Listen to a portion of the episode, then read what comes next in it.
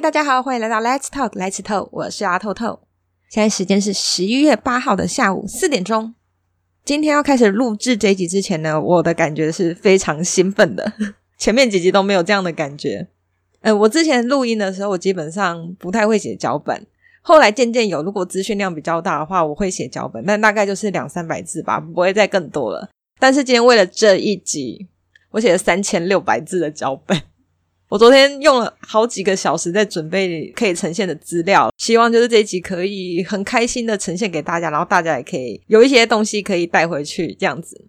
那今天这一切一切呢，其实都围绕在一个主题，就是我前几天自己一个人跑去两厅院看了唐美云的歌仔戏，他们最新推出的剧叫做《光华之君》。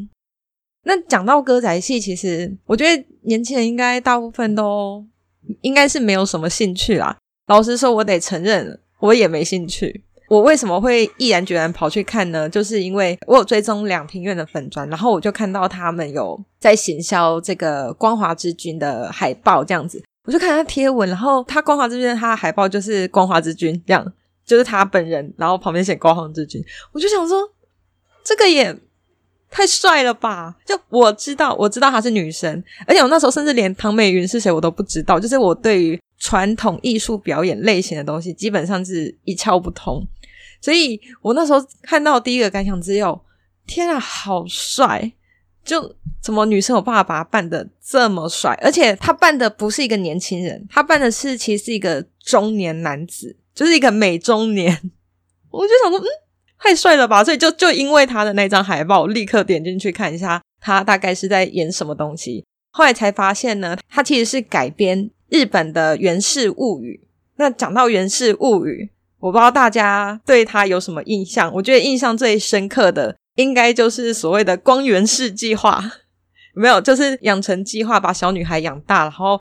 把她塑造成自己最喜欢的类型的理想情人之后，然后嫁给自己，这应该是大家对《源氏物语》最印象深刻的一个部分吧。其他应该其实也不知道他在讲什么东西吧，应该是这样子吧。我还记得我第一次知道《源氏物语》的时候，其实是我在我国小，应该是。二年级还是三年级的时候，因为我小时候非常爱看书，什么乱七八糟的书我都看。我那时候是在图书馆看到，然后我还印象非常深刻，因为《源氏物语》我看的那一本就是少年版的嘛，就是有注音，然后它同时又有漫画，它就是漫画跟文字交错的那一种。呃，我我猜它应该是类似导读的东西。这个东西呢，就让我印象很深刻，就是 造成我非常大的冲击。老实说，你现在叫我回想，我其实已经想不起来。当初它里面讲什么，我真的就只记得哦，原是看到一个漂亮的女生，叫做叫做紫之上，觉得太可爱了，就把她投回家。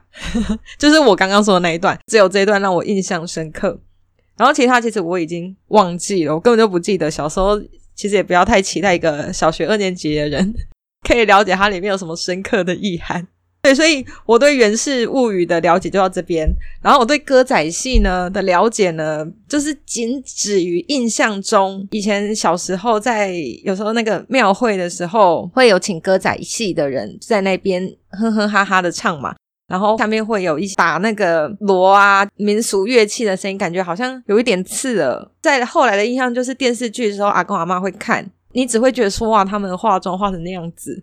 知道我在干嘛？小时候的印象就这样子，就觉得又吵又讲台语又听不懂，又觉得这有什么好看的？因为你印象中的歌仔戏还停留在爸爸妈妈那个年代，他们的造景什么都还很假的时候，你真的完全看不下去。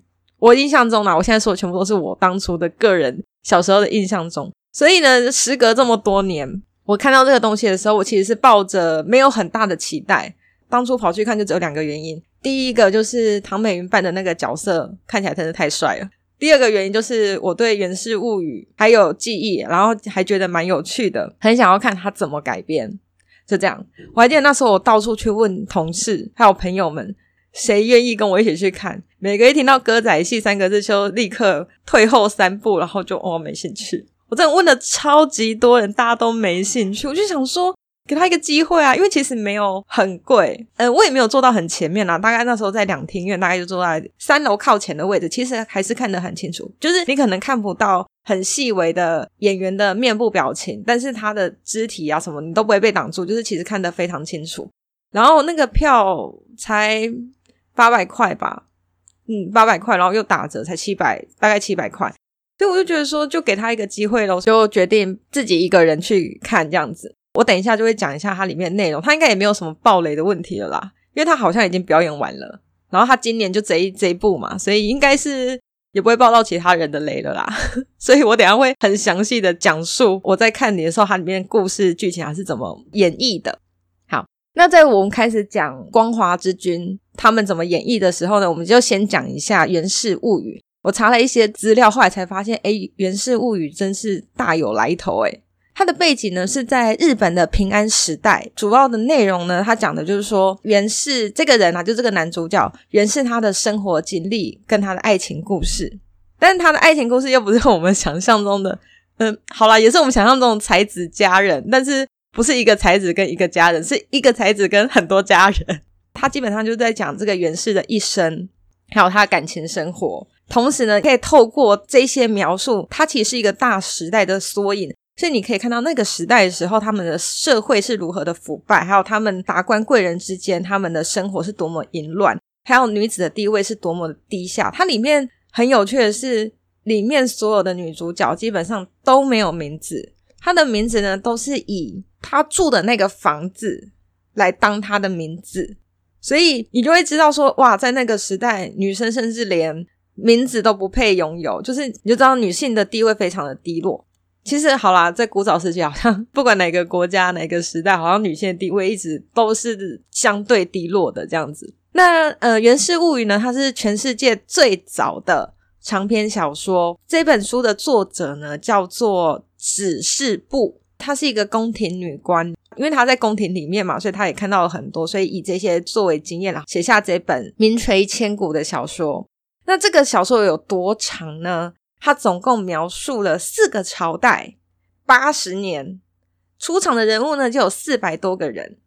你说四百多个人，又不是每个人都有话可以讲嘛？可是他连最重要的人物都有二三十人，你就知道其实这一篇小说要把它读完非常的不容易。这部小说呢也被誉为日本的《红楼梦》，可是我其实一直对这句话觉得有点嗤之以鼻。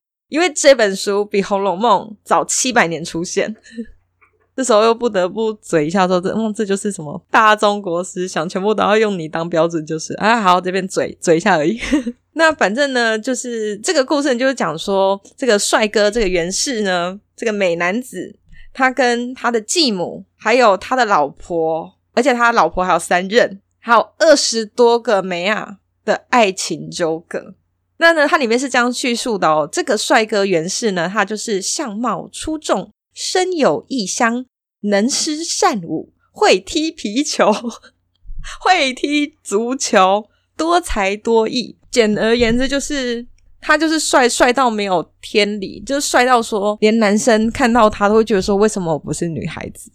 你知道，直接看到他就直接被掰弯的一种概念，这样。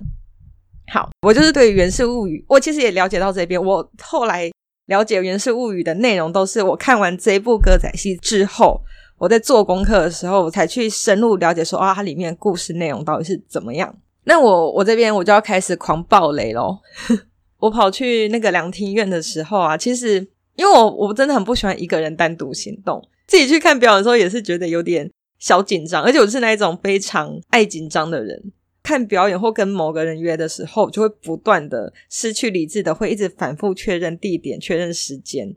即便就是比如说那个票券已经在我的钱包里了，我出门前已经看过了，我就是上公车前我再看一次，上捷运前我还要再看一次，走路的时候还要再看一次，进到里面之前还要再看一次。就就是你知道非常焦虑的人，就是一定要确保说哦，票在我身上，绝对问错过，绝对问迟到，各种原因。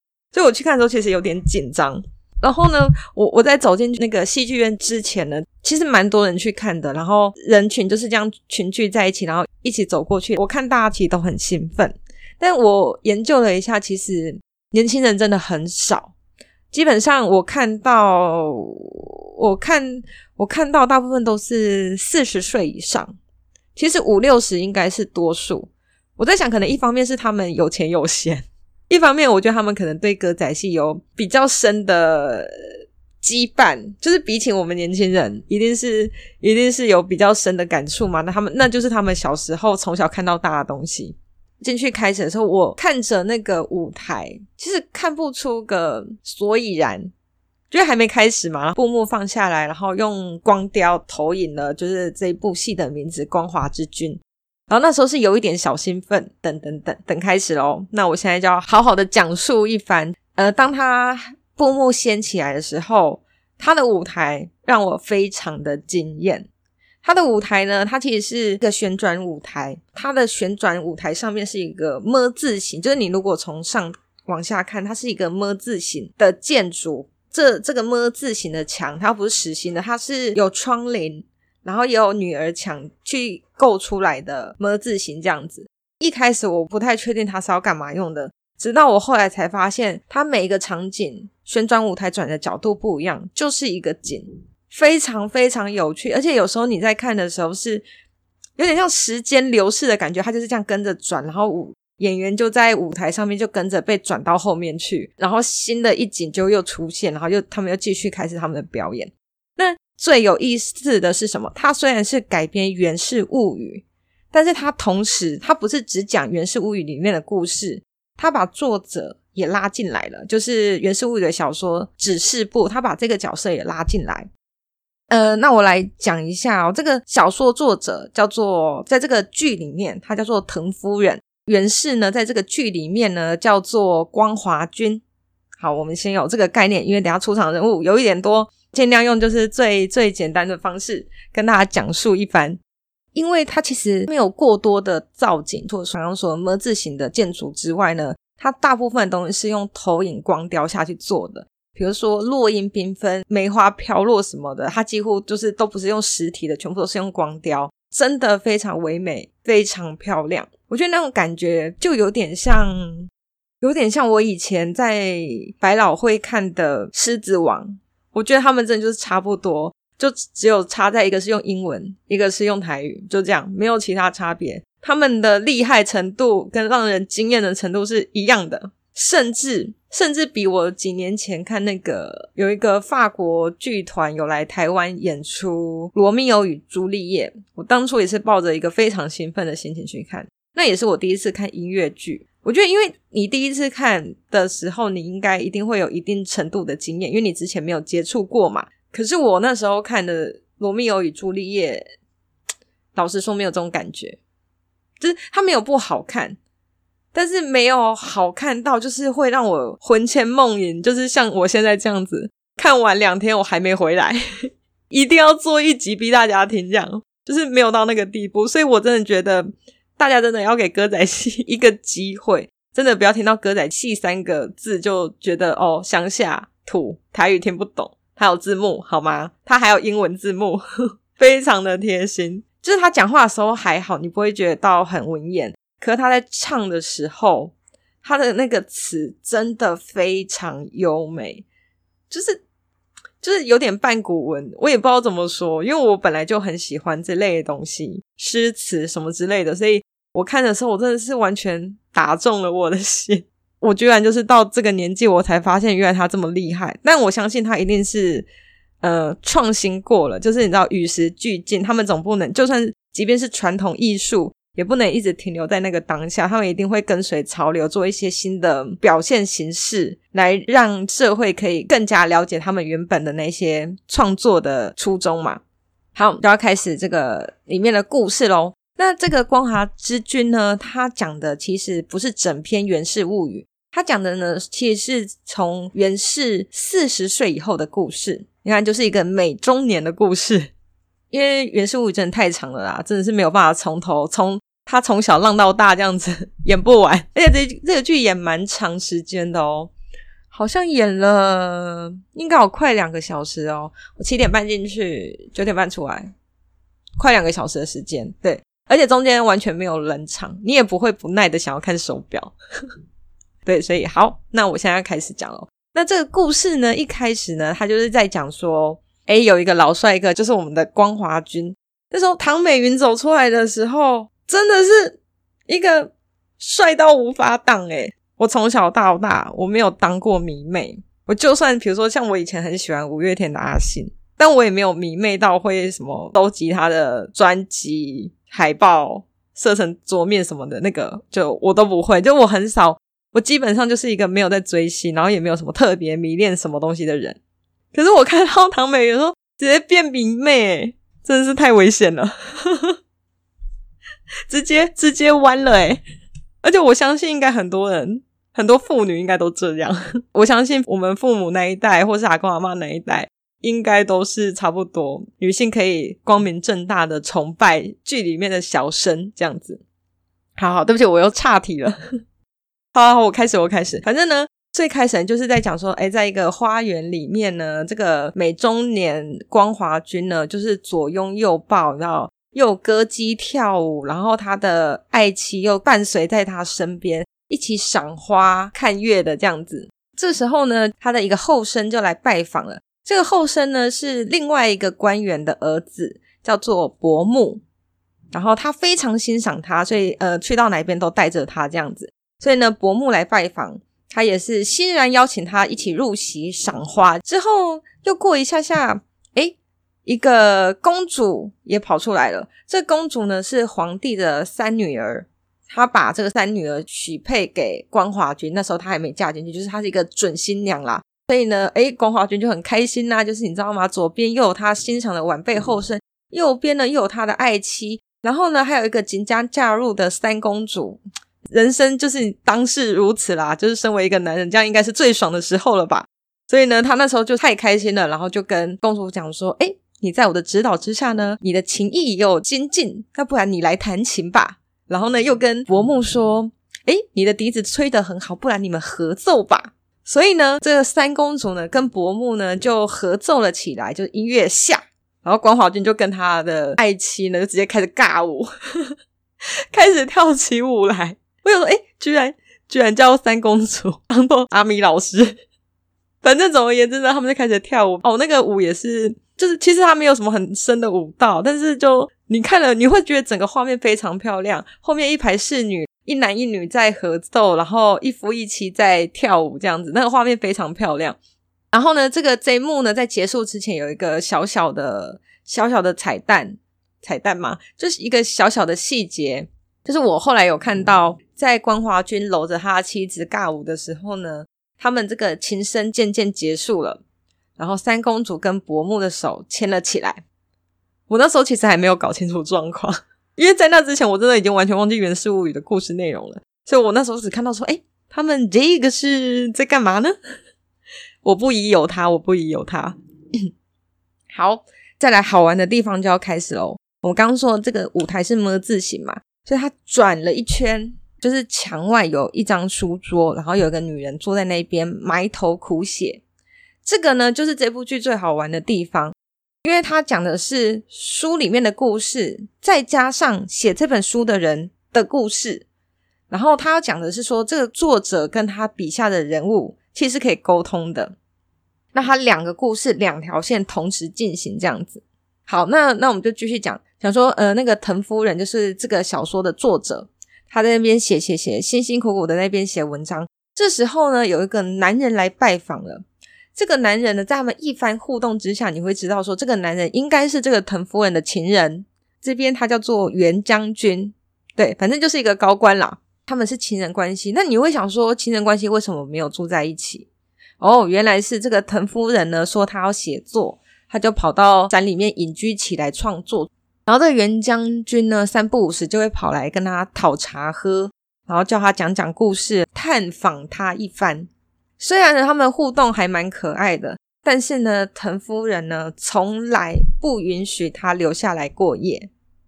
只要他觉得时间差不多呢，他就会说：“恭送将军回府。”就是各种拒绝。呃，那个将军其实就是你那个前面的互动，你其实看得出来说，将军应该很喜欢他，所以呢，藤夫人赶他走，他就会走，不会强留，也不会勉强藤夫人这样子。就而且他非常支持藤夫人的创作，所以他很喜欢听光华君的故事，然后每次来就会叫他说：“诶，赶快再讲多一些这个故事啊！你今天写到哪边啦？”大概是一个书迷的概念。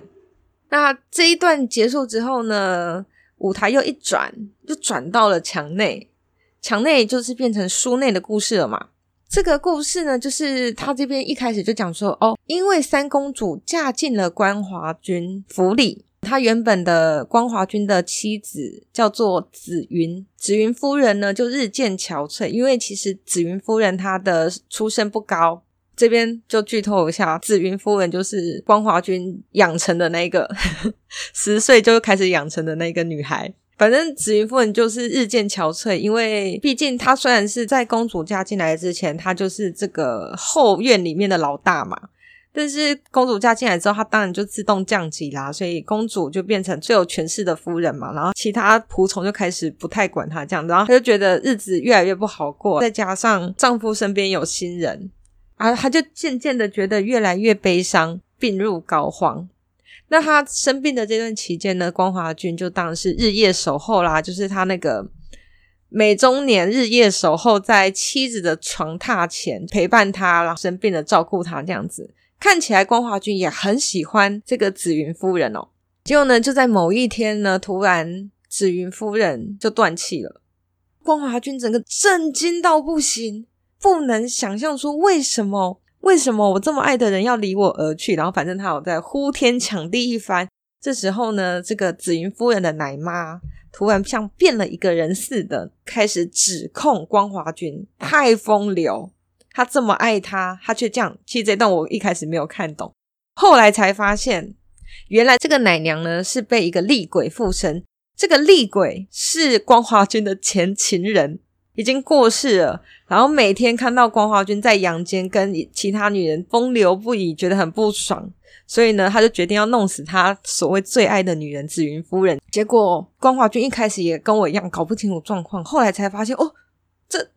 这是我那个已经挂掉的前情人邱夫人，关华君就用开始你知道试出他的难色，跟这个呃奶娘就讲说：“哎，我真的很爱紫云，我没有她我会死，请你不要带走她。”这个厉鬼邱夫人呢，他就告诉他说：“你迟早会有报应，你的这些风流，到最后全部都会报应轮回在你的身上。”然后他就是疾言厉色说出这些话之后呢，突然面色又一缓，就又跟他说：“可是看你这样子痛苦，我觉得很快意，但我同时又很舍不得。”然后这个厉鬼就消失了，紫云就活了。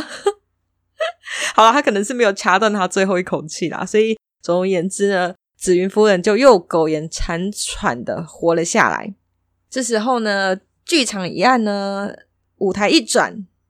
又到了书外的世界，这时候呢，因为我刚刚有说嘛，这个这个么字形的墙它是镂空的，所以有一面墙它其实是矮矮的女儿墙，两边可以互通看得到的。这时候这个画面真的很有趣哦，你真的无法想象这是歌仔戏耶。这时候呢，伯母伯母站在墙里，藤夫人这个作者站在墙外，伯母呢就不断的跟着墙外的藤夫人一直靠腰。就说你快点继续写下去，我好想要去找工作，你快点写，我想要潜入他的香闺。然后藤夫人就觉得他很烦，你很烦，不要吵。对，然后这时候呢，诶，在现实中的袁将军呢，也又来拜访藤夫人了。袁将军呢，对这个整个故事的走向呢，也非常的有兴趣，他也一直跟他讲说，你快点写，你都已经写到这边了。你不继续写下去不好吧？你就不要放弃呀！你你你不要放弃你之前的坚持啊！你跑出来不就是为了写这个故事吗？你不要断更呐！快填坑！所以呢，这个藤夫人呢就前后夹击，就是书里的伯母呢一直跟他靠腰说：“快点让我进去，快点写，让我去找公主。”袁将军也一直靠我说：“你快点写，快填坑！”最后，滕夫人就大喊了一声说：“你卖差！”我我真的觉得这段很可爱诶，就是这是歌仔戏诶，就是我我我猜想大家一定一定没有办法想象说，居然现在歌仔戏是这样子演的，完全符合我们就是现代人的口味，我啦很符合我的口味，又可爱的地方，然后它该文言的地方也有，它华丽的地方也有，这样子很棒。好，果然他叫藤夫人叫他们卖差完之后呢，就果然就开始继续写了。他继续写，这个墙又开始转了啊！这个书里面呢，伯木终于可以跑来找三公主幽会。这时候呢，公主她其实已经怀有身孕了。然后这一段呢，就是讲说他们第一次遇到对方的时候一见钟情，可是呢，没有想到后来天皇还是把三公主用政治联姻的方式呢许配给这个美中年，即便他是美中年，一样是老牛配嫩草啊。所以其实三公主并不是那么情愿啦。对，反正这一段呢，他们就是唱唱着他们刚认识的过程，然后还有伯木与这个三公主幽会那种快乐的感觉。他们也有偷情的罪恶感，但很快就被你知道他们的缠绵悱恻给盖过。这样子，最后呢，就以壁咚结束了这一回合。么字形的墙又一转，藤夫人呢开始苦思她的剧情走向。这时候呢，袁将军又来了。袁将军就鼓励他说：“你的故事写的这么棒，你不写完就太可惜啦。而且我今天还想留下来哟。”藤夫人当然又是一句“恭送将军回府”，又把他赶走了。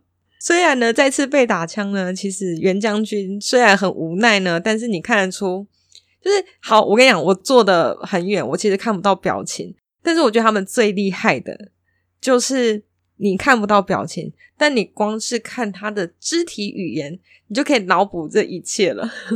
你完全可以从肢体语言里面看到他想要表达的情绪。所以呢，袁将军虽然被打枪，他离开之后，他走的姿势，还有他的就他的举手投足，你都可以看出他非常纵容藤夫人这样子对他。就算被打枪，他三不五时还是来一下。好。这时候呢，这个袁将军离开之后呢，画风又一转，又跑到书内的剧情喽。这时候呢，光华君呢，他跑来找三公主，就是你知道想要调情一番，结果呢，就看到三公主魂不守舍，最后呢，匆匆的离开他，就是他待的那个房间。光华君觉得很奇怪，他就这样子看啊看了，诶，就从桌上的那个抽出了一张纸，没想到。这就是伯木寄给三公主的情书。这时候，光华君其实你，嗯，唐美云演绎出来的光华君，我真的觉得就是觉得非常温文儒雅。就是正常人看到这个，发现老婆给你戴绿帽子，应该暴怒吧？但是里面的光华君呢，他确实不爽，但他不爽的要故作端庄。他一边看里面内容，就一边嘴说：“啊，我这么风流的人。”我写情诗吼，才不会写这么露骨啦！诶，不然我偷情被发现怎么办？年轻人果然是年轻人，没有，这句是我讲的。他的意思是说，因为在偷情这方面呢，光华君也是数一数二，他称第一，没人敢称第二哦。所以他发现他的老婆跟别人偷情，然后对方这个小伙子啊，吼，这情诗写的这么露骨，技术不好。反正就是还要这样子嘴两句啦，他当然是不高兴的，所以呢，他立刻呢又设宴呢，请伯母来他们家赏花，然后同时呢又让三公主出来作陪。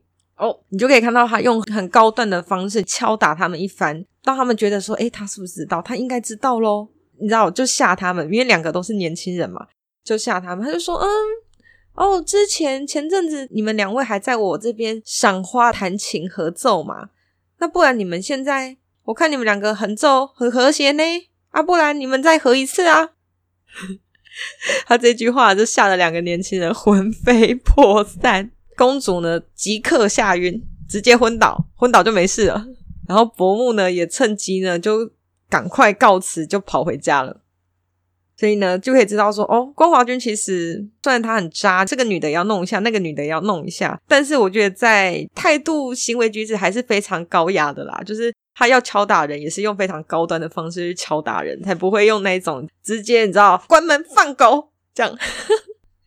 所以就是你，你整个就会在故事的推进之中，你可以发现光华君的角色特质一直在堆叠，一切都在累积，你只会越来越觉得说：天哪，光华君就是一个真的很棒的人。就是即便他这么女人要搞一大堆，但是你就很难讨厌他这样。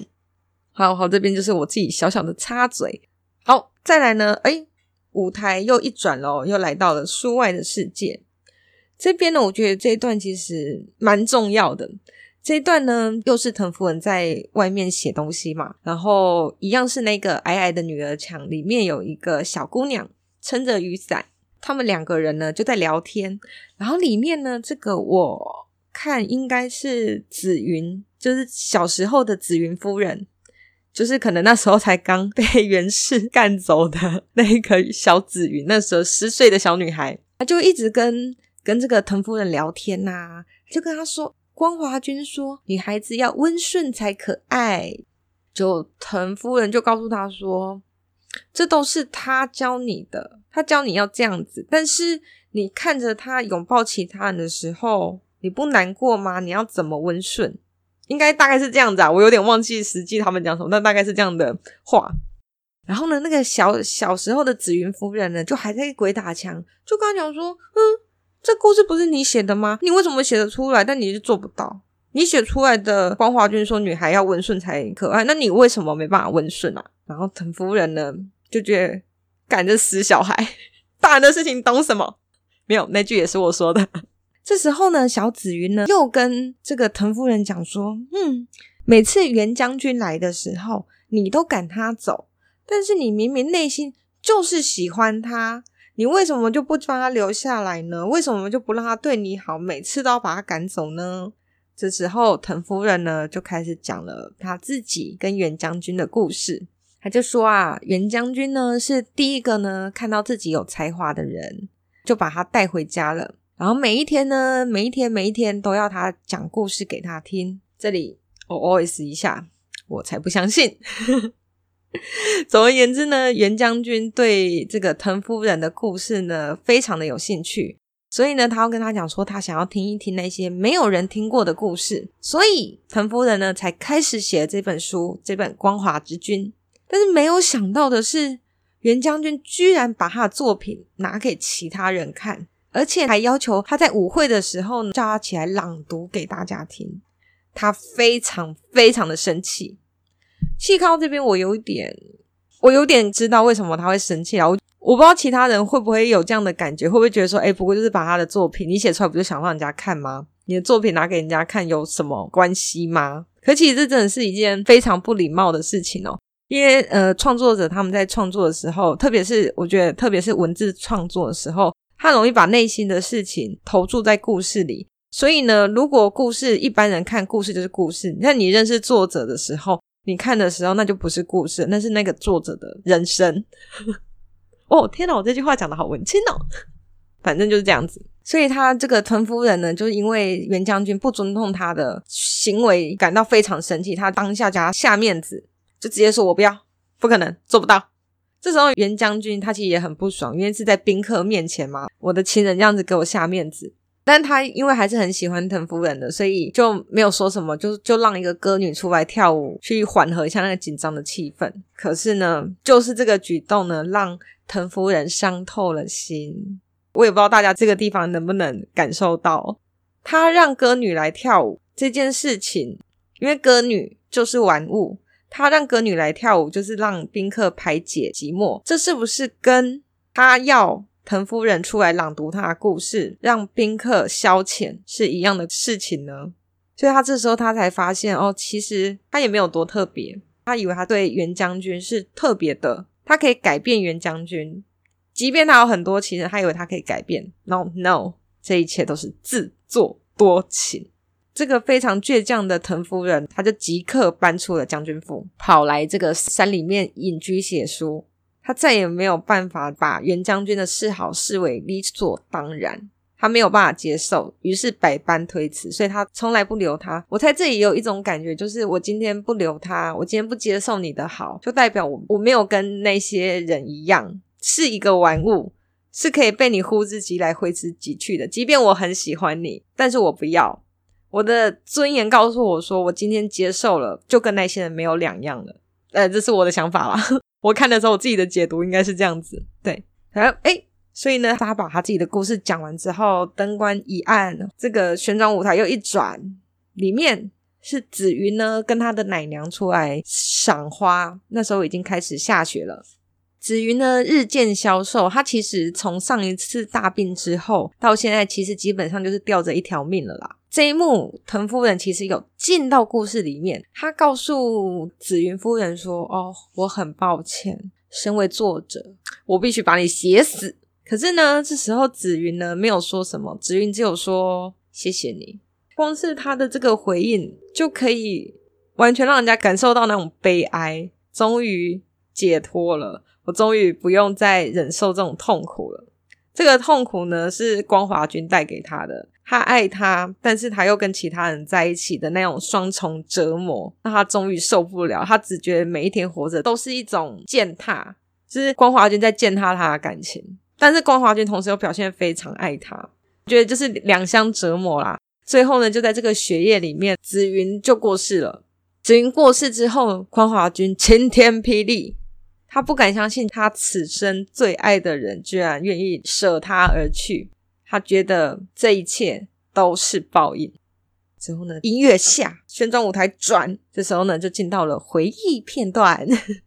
反正，嗯，这段回忆片段就是大概讲说，关华君他年幼丧母，他很小的时候妈妈就过世了。所以呢，那时候他爸爸娶了一个新的继母，叫做云夫人，跟他的妈妈长得非常的像。所以那时候已经是少年的光华君啊，他就开始无法自拔的开始想要亲近这个继母云夫人。可是因为他爸爸娶的也是年轻的梅亚啦，所以你知道那个时候少年情窦初开，然后他跟他妈妈长得这么像，他们感情又很好，在一个夜黑风高的晚上呢，他们就。一起给他爸爸戴绿帽了。后来啊，后来啊，这段关系持续了一阵子之后，他的继母真的是东北掉了。她真的觉得她没办法再背叛她的丈夫，背叛就算了，而且背叛对象还是她丈夫的儿子，乱伦到不行。后来呢，正东北掉，他就削发为尼，就遁入佛门了。其实整段剧也看不出来光华君他爸到底知不知道有这一段乱伦关系。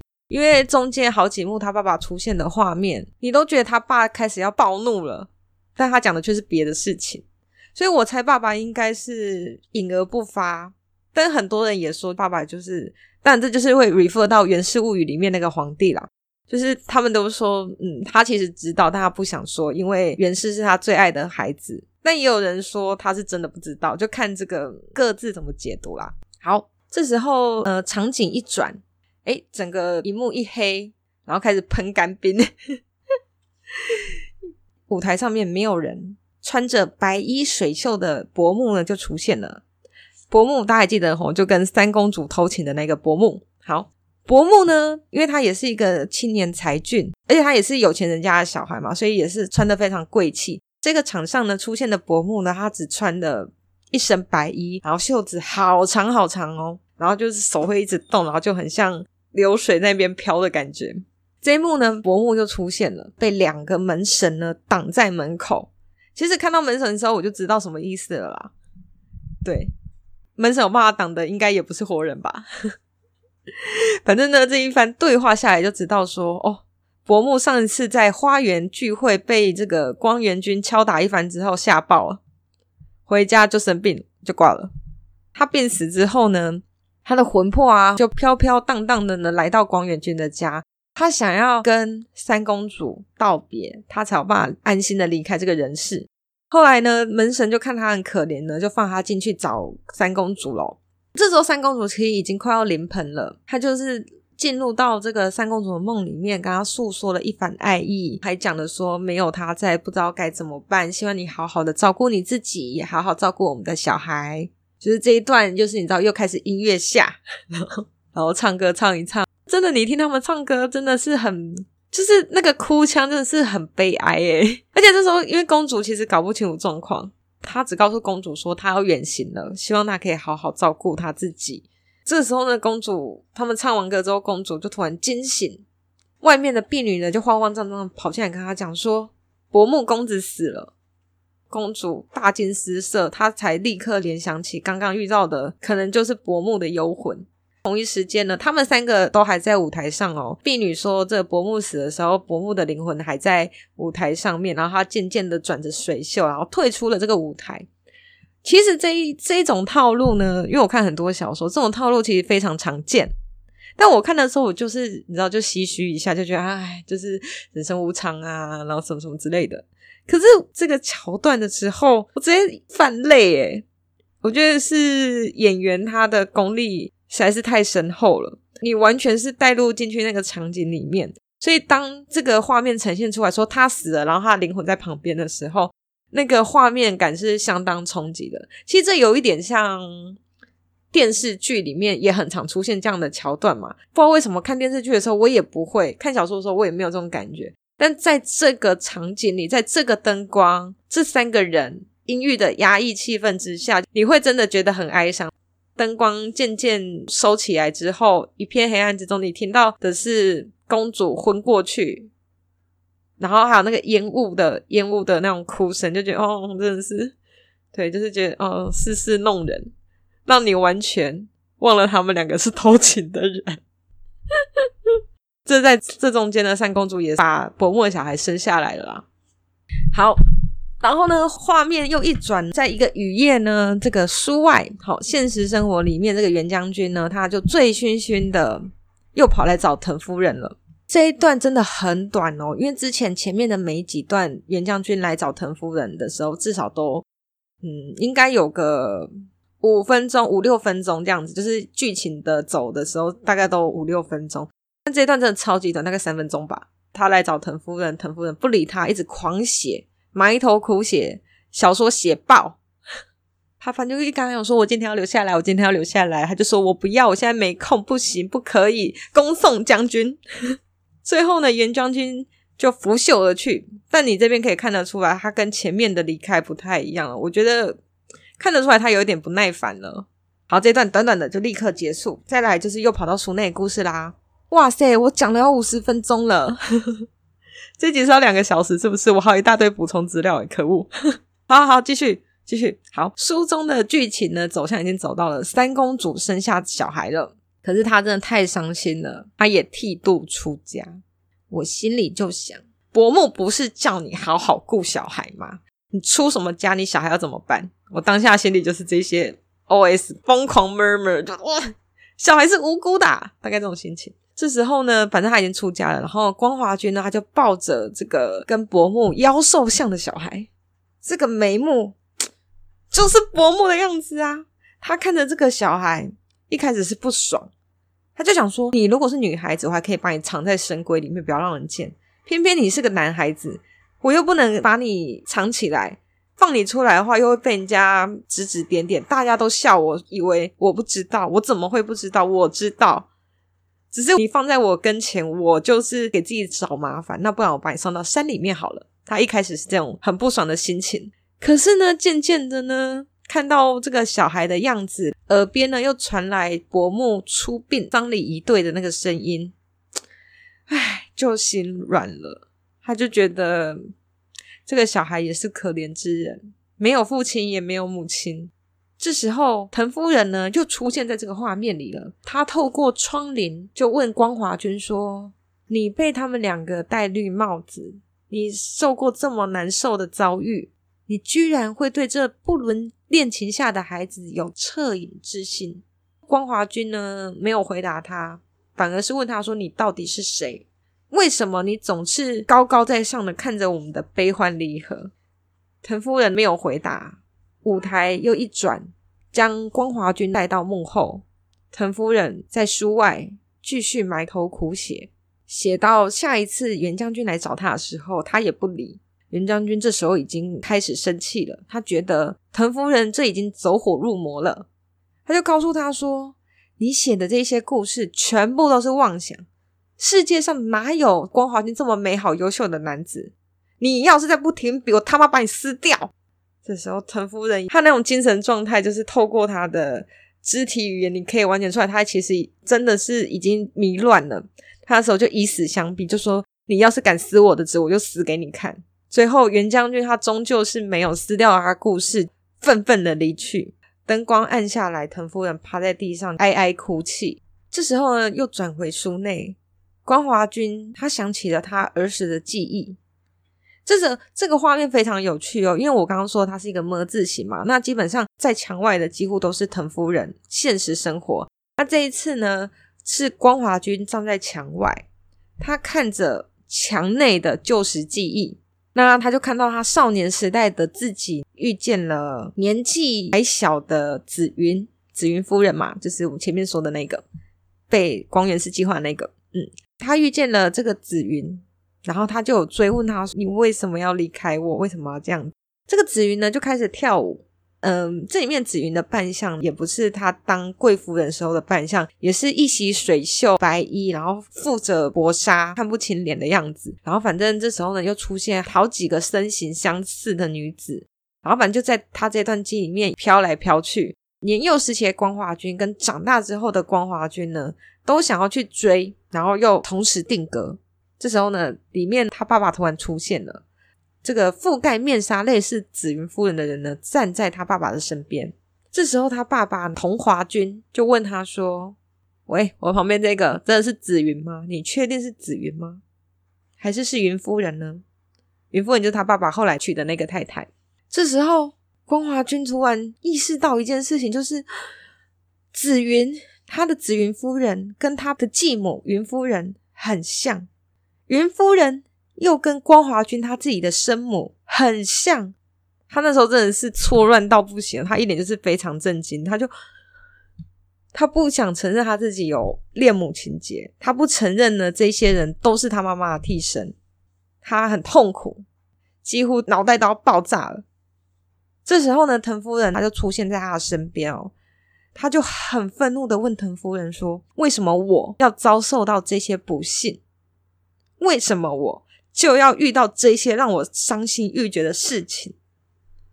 这时候呢，藤夫人就告诉他：“他说你是我笔下的人物，我要你怎样你就怎样。”这时候光华俊又愤怒又颓丧，最后他决定遁入空门。截至故事至此为止，已经有三个人遁入空门了。他这个套路就是都很像了，反正东北调，要么死，要么遁入空门。好，总而言之呢，他就觉得他要看淡红尘，放下一切，所以呢，他就决定皈依我佛。那在这个故事的最末最末段哦，这中间当然也有一段歌舞啦。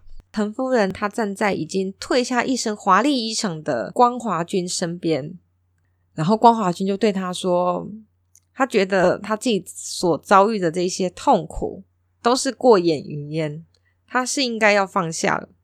这时候呢，藤夫人。就跟他说：“没错，你是该放下了。”这时候，光华君就扶住藤夫人的肩膀，郑重其事的告诉他：“不是你该放下了，你应该要好好的面对你自己。”我我前面那一段不是忘记要讲什么，我就是要引到一个空白的铺陈。你那个心绪的变化，就是在刚刚那个小小的空白里面。嗯，这时候。藤夫人呢，恍然大悟，然后痛哭流涕。他知道呢，这整个故事，整个光华之君的故事，都是他的现实的情感投射。那现在呢，故事结束了，他也应该要好好面对现实，面对他自己。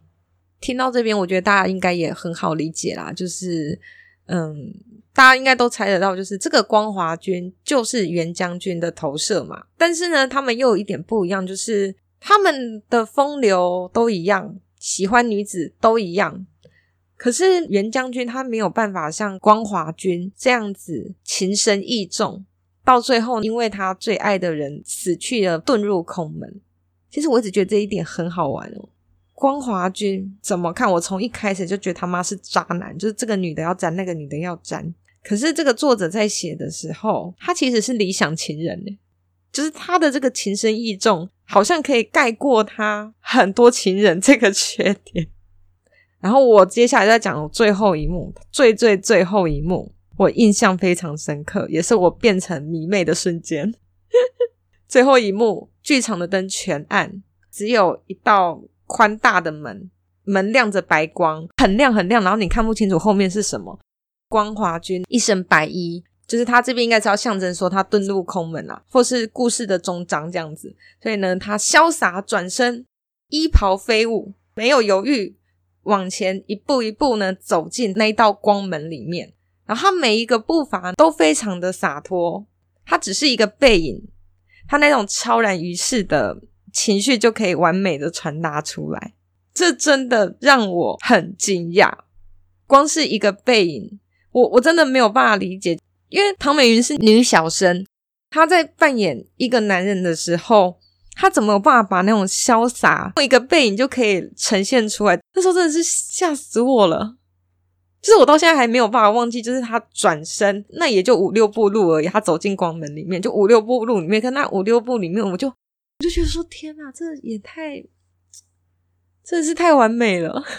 对，这是整剧的终章结束，故事戛然而止，没了。结束的时候，我还听到观众席就传来“哈，没了”。诶，他们真的都不知道，有一些故事就是要戛然而止，你才会去思考后面更深一层的意义。而且老师说你要怎么演下去，对啊。所以好，这个故事就走到这边，然后我。这边就讲了一下我一些小感想，虽然我刚故事里面其实我已经穿插各种小感想，对，但其实你在看整部剧的时候，你真的会忘记你在看歌仔戏。我真的觉得我就是在看音乐剧啊！你甚至说你在看一部电影都不为过诶。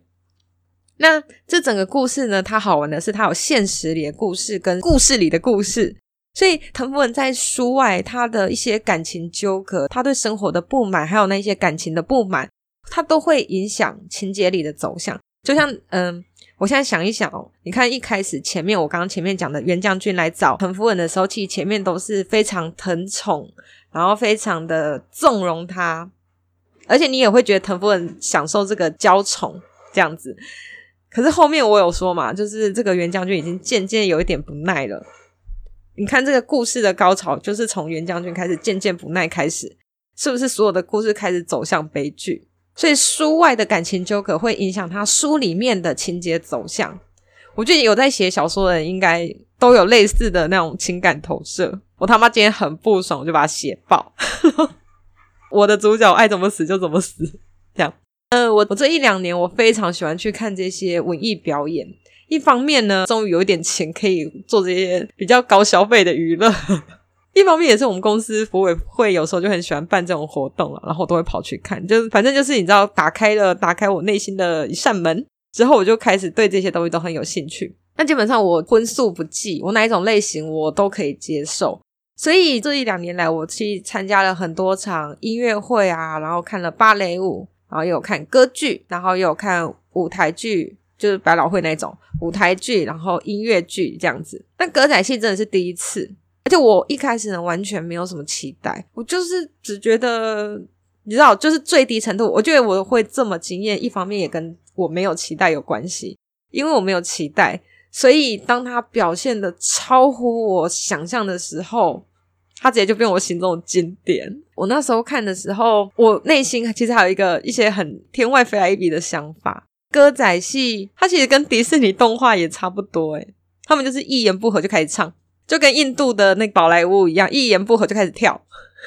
其实我觉得这些东西都是都是可以融会贯通的，对啊？反正我觉得蛮好玩的。对我来讲，他真的就是这样子。他唱歌跟迪士尼动画一样，只是他歌词更华美、更漂亮一点，这样子。整场戏大概有九十一百分钟吧。嗯，数学不好，反正这么长的时间里呢，完全没有冷场。而且中场二十分钟休息的时候，我就会想说快一点，快点演。而且你不会看手表，不会急着要回家。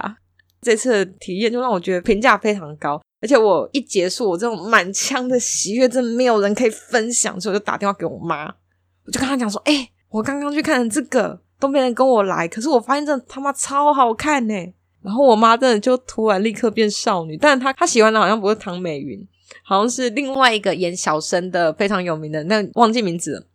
反正我妈就很热情的跟我讲说，她以前最爱哪一个小生，爱到不行，她真的觉得他很帅，然后什么之类。然后我就跟我妈演，我们两个那边说对，真的很帅，就 直接直接回到妈妈的少女时代。然后我就觉得，我觉得，嗯，真的很好玩。你就是看到很帅的帅哥都还不会有这种心情，但是看到一个女生扮成帅哥的时候，整个不行诶、我觉得这个心情也是有点奇妙。哎、一个小时了，那我分下集。我下集会讲一些呃关于这个光华之君的一些补充资料，应该也不是说只针对光华之君啊，应该说是呃关于源氏物语的一些小故事，再加上关于歌仔戏，还有因为我查了歌仔戏，你不免俗的就会想到京剧，大家应该有发现歌仔戏就是女生会去扮小生，就是女孩子扮男生角色啊，但在京剧里面。很多都是男生扮女旦，就是男生扮女生的角色。因为我觉得这一 part 也很好玩，所以我又去查了一些。下一集来跟大家讲一下关于歌仔戏、京剧，然后还有源氏物语的一些好玩的小故事，这样子。好，那今天就先这样，那我们下次见，再见，啵啵。